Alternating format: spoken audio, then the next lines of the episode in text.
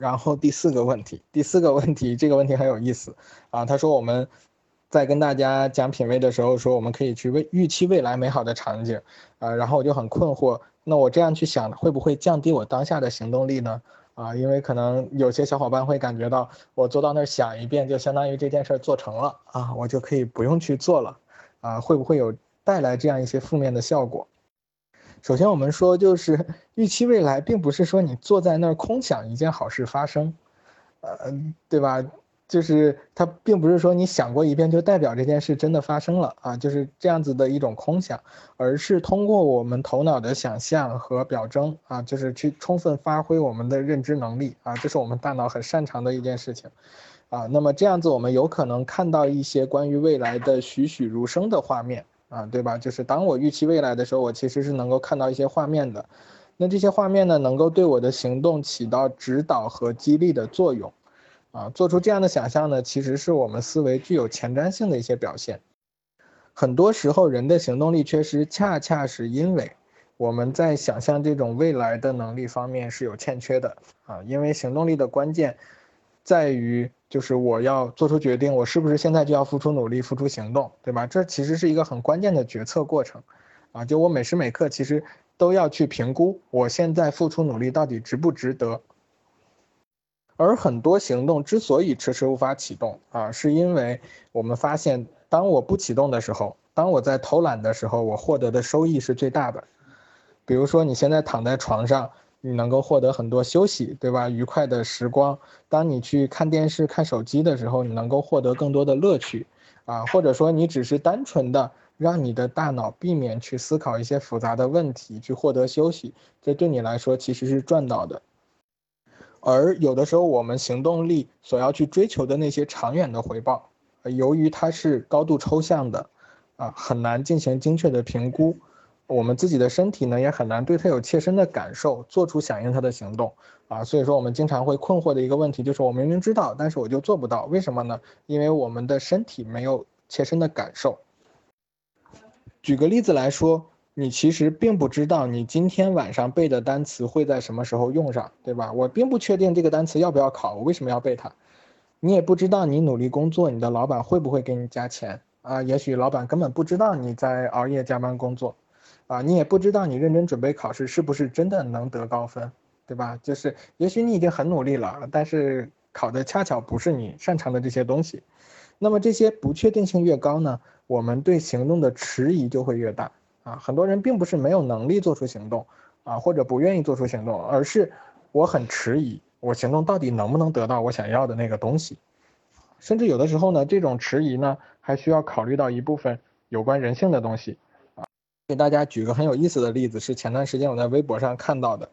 他是有一个家长，然后这个家长呢就答应他的孩子说，你期末考试，你如果能够考你们班的前十名，我就给你买一台 Switch 啊，Switch 就是游戏机。啊，但其实这个家长他并不知道 Switch 是什么。啊，他只是因为孩子，他发现孩子一直念叨着他，他觉得啊这个东西他一定很喜欢，那么我就把它当做是一个奖励，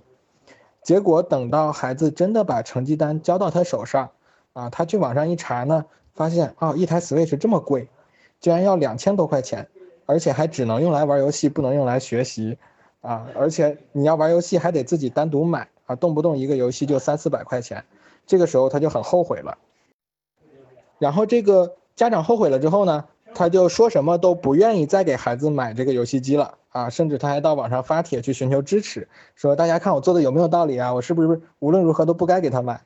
那么对孩子来讲，我们是不是可以理解，就是他辛辛苦苦的努力打了水漂，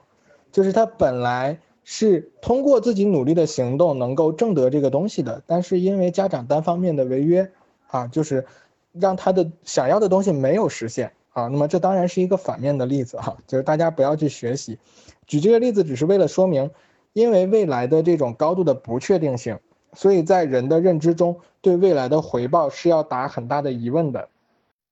这种疑问在经济学上会称作时间的折扣效应，就是它是能够把这种对于时间的疑问折换折算成金钱的啊。就是呃，比如说你跟人借钱，那么银行之所以要收你的利息，就是因为把钱借给你有坏账的风险